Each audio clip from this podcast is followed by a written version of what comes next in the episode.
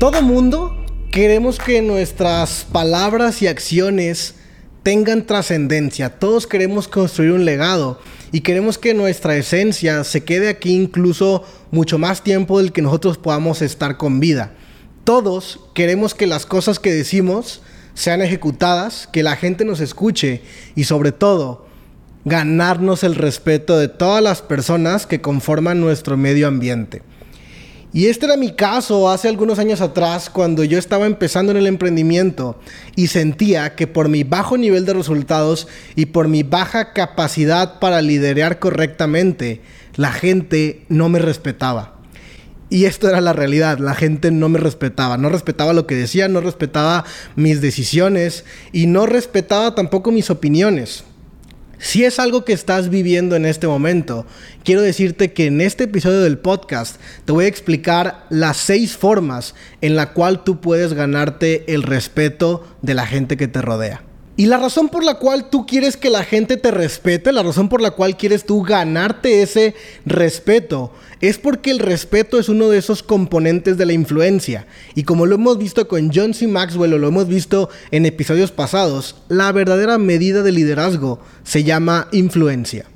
Número uno, habilidad natural para liderear. Muchas personas hacen la pregunta de si los líderes nacen o se hacen. Yo creo que en el mundo existen de los dos tipos de líderes. Yo he visto personas que realmente parece que se esfuerzan muy poco para tener una capacidad innata para liderear.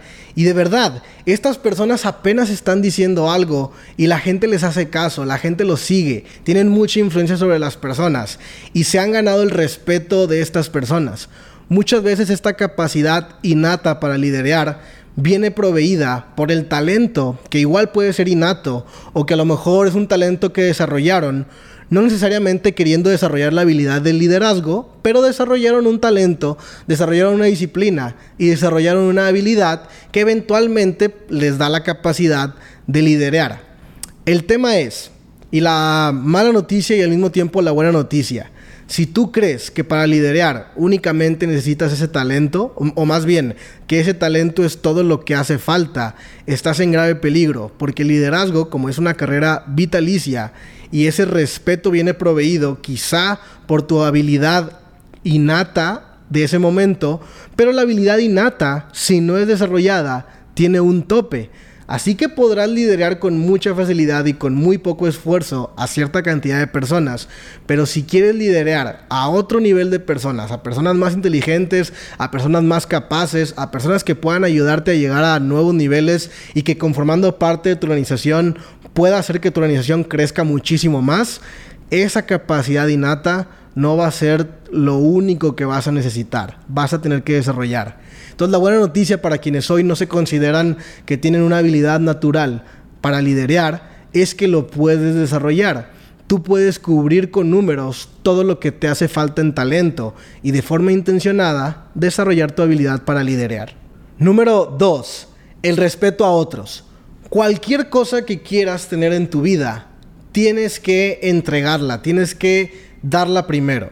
Y las personas que te siguen te están observando todo el tiempo, observan tus acciones, tu comportamiento, tu forma de hablar. Y no sé si alguna vez te ha pasado cuando viste a alguien con una posición de autoridad grandísima tratar mal a otra persona. ¿Cómo te sentiste?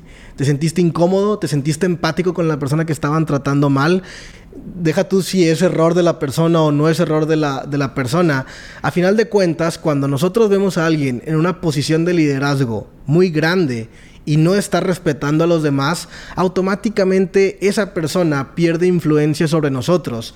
¿Por qué? Porque con esa capacidad de empatía que nosotros tenemos, decimos, este podría llegar a ser yo. O sea, hoy está bien conmigo, pero un día podría tratarme de la misma manera que está tratando a los demás. Entonces no hay mejor forma de ganarse el respeto de aquellos que te siguen que pagando el respeto a otros. Y tú como líder deberías de respetar muchísimo a aquellos que están en una posición superior a la tuya. Todo el tiempo edifica a estas personas. Todo el tiempo enaltece a estas personas. Agradecele a estas personas solamente por el hecho de estar, literalmente porque solo el hecho de estar añade mucho valor a tu organización. también debes de entregar respeto a las personas que están en tu mismo nivel. Esas personas que comúnmente son nuestros socios, con quienes podemos llegar a crear esa sinergia y podemos llegar a rebotar ideas y trabajar juntos porque estamos en el mismo nivel y poder ayudarnos a avanzar juntos. También muestra respeto por estas personas, porque estas personas han hecho lo necesario en su vida para estar con el nivel de resultados que tú también tienes el día de hoy. Y si quieres que alguien más respete el resultado que está equitativamente parejo con el que tiene la otra persona, respétalos tú también. Pero por último, y lo más importante de todo, respeta a aquellos que están en una situación por debajo de la tuya esas personas que tienen menor nivel económico, esas personas que tienen menor posición en, la empresa, esas personas que tienen menor cantidad de personas que los sigan, esas personas que tienen menores recursos. A esas personas es quien, a quienes más debes de respetar. Porque la gente que te sigue se da cuenta. Y de la misma manera en que una persona se molestaría contigo o tú perderías influencia sobre esa persona, si te ven tratando mal a alguien, cuando la gente te ve respetando y tratando bien a alguien, que ni siquiera esa persona puede hacer nada por ti, porque alguien de menor nivel que tú poco puede hacer por ti, pero cuando la gente te ve respetando a alguien que poco o nada puede hacer por ti, el nivel de influencia y el nivel de respeto que te van a tener sube de manera masiva, porque entonces las personas van a entender que tu respeto por esa persona es genuino porque no te puede entregar nada a cambio. Número 3. Coraje y valor. Hay una frase que me encanta y dicen que el líder no merece el título de líder a menos que ocasionalmente esté dispuesto a pararse solo. Esto viene desde los términos de la prehistoria. Desde los términos de la prehistoria, literalmente de los cavernícolas, cuando se empezaron a organizar en pequeñas comunidades, ya existía este tipo de selección natural en donde unos eran alfa y otros eran beta o las demás categorías. Es decir, unos eran líderes y otros no eran líderes. Y en este tipo de organizaciones, a los alfas, a los líderes que comúnmente eran los más fuertes, los más veloces, los, que tienen las mayores destrezas, los más audaces, etc. Siempre se les daba, eh, en inglés se conoce como First Choice of Meat and Mate. ¿Qué significa esto? Cuando había comida, ellos eran los que tenían el derecho a comer primero. Y cuando había, cuando eh, estaban por procrear, por reproducirse, tener descendencia, los alfas son quienes pueden elegir a la pareja primero que los demás. Entonces, básicamente, las personas que ceden su derecho a los alfa están al mismo tiempo decidiendo que les va a tocar lo que les sobra. Les va a tocar lo que el alfa no quiera o lo que el alfa deje detrás de. Los, espero que no se escuche ofensivo, pero los residuos.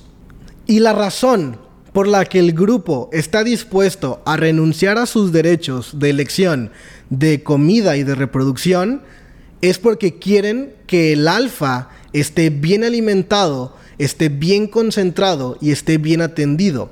Porque el alfa es la persona que debe de estar más fuerte dentro de toda la organización. ¿Por qué? Para prevenirse cuando alguna situación de peligro llegue. Dicen que la mejor forma de destruir una organización es de adentro hacia afuera.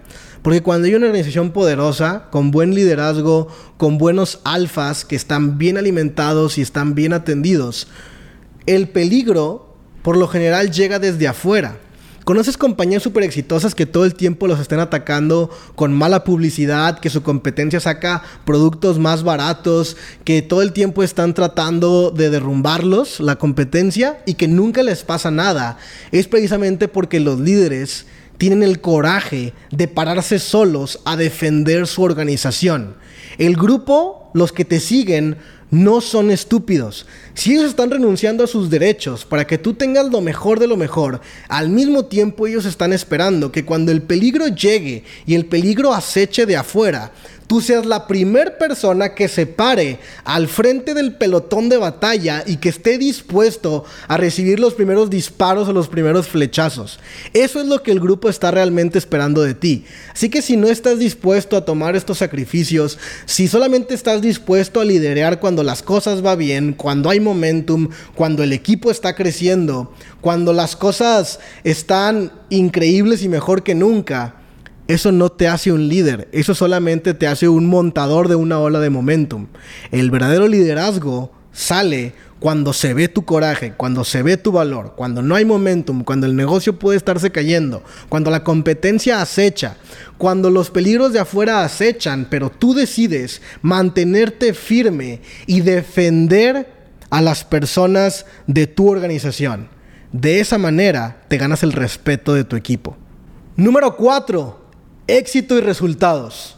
No hay mucho que decir en este tema. Simplemente es difícil contradecir a una persona con un buen historial de resultados, con un buen historial de victorias. A final de cuentas, y esto lo mencionamos todo el tiempo en este podcast, debes de escuchar a todos los que crean que tienen la razón, pero seguir y ejecutar únicamente las acciones de alguien con resultados. Y cuando alguien tiene resultados probados y tiene resultados consistentes, muy poco hay que investigar y cuestionar respecto al tema. Y siempre lo digo, sé enseñable, no te hagas caso a ti mismo, anclate a una estrella, anclate a un mentor y solamente haz caso en todo lo que ese mentor te diga. Si ese mentor tiene el resultado y la vida que tú deseas tener, estás en buenas manos. Algo que yo además le añadiría es que te fijaras si las victorias de ese mentor, si las victorias de ese líder son vigentes. Porque tú no quieres seguir a alguien que haya triunfado hace cinco años atrás, pero que en cinco años no haya mostrado absolutamente nada porque se relajó, porque bajó su nivel de juego, porque bajó su nivel de intensidad, porque no se adaptó al mundo, porque las reglas del, juego cambiaron y ahora está imposibilitado de poder tener otra victoria. Entonces simplemente sigue a alguien que además de tener ese track, ese récord de victorias que a ti te gusten y que tú también quieres tener, que esas victorias también sean vigentes y que además esa persona tenga la capacidad no de solamente haberlo hecho una vez y que quedó grabado en la historia, sino de repetirlo la cantidad de veces que sean necesarias. Número 5. La lealtad. En un mundo que está todo el tiempo a la venta, donde todas las personas tienen una etiqueta de precio, un letrero gigantesco de precio, y están solamente esperando que alguien les ofrezca un poquito más, una oportunidad un poquito mejor para renunciar al trabajo que tienen en ese momento, para renunciar a la misión que tienen en ese momento y poder aventurarse a una nueva misión donde les ofrecieron más, donde les van a pagar más, donde las cosas van a ser más sencillas, más fáciles. La lealtad es un valor que no tiene precio. La lealtad es una de las de, los características más valiosas a la hora de liderar.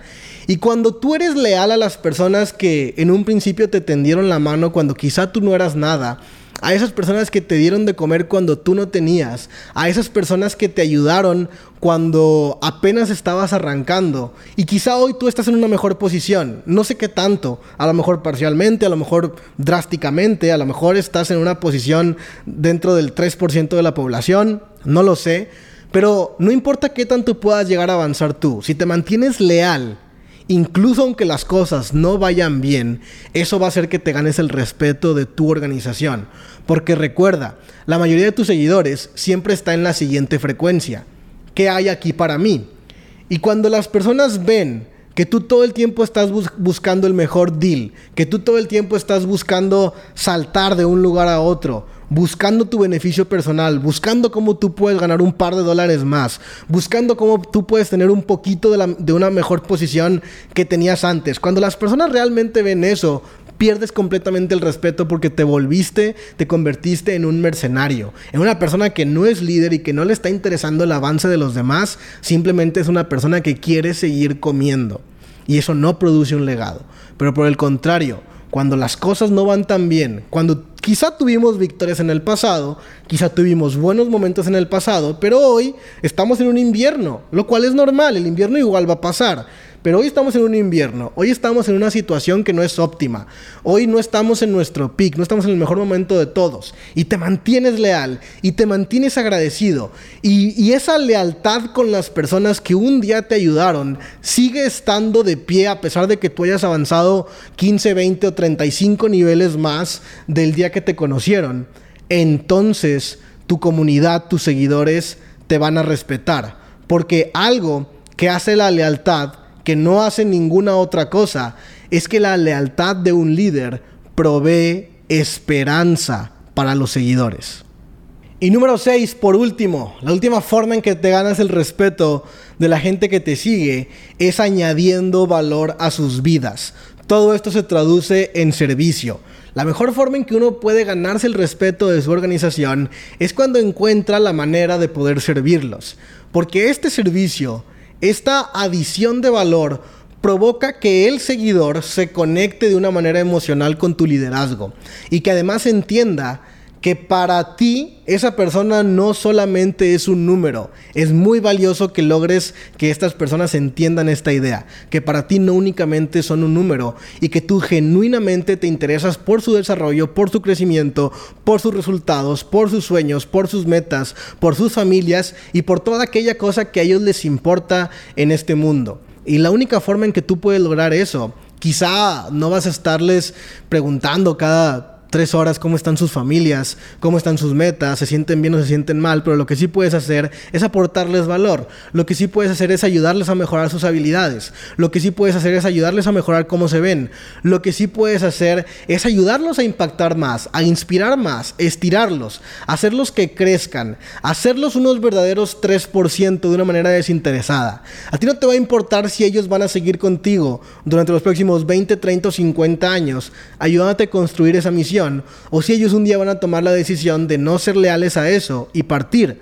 Pero esa no va a ser la razón por la cual tú vas a detenerte de añadir valor o no. Tú vas a añadir valor a todos por parejo, a todos por igual. Sírvele a todos. La gente tomará sus decisiones. Pero cuando tú construyes a la gente, la gente construye tu negocio.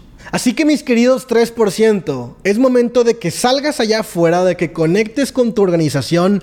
No importa si tu organización es grande o solamente tienes a una persona en tu equipo, pero es hora de que apliques estas seis claves para ganarte el respeto de estas personas. Porque como te lo he dicho en el pasado, para un 3%, para un verdadero líder, la verdadera medida de eso se llama respeto e influencia.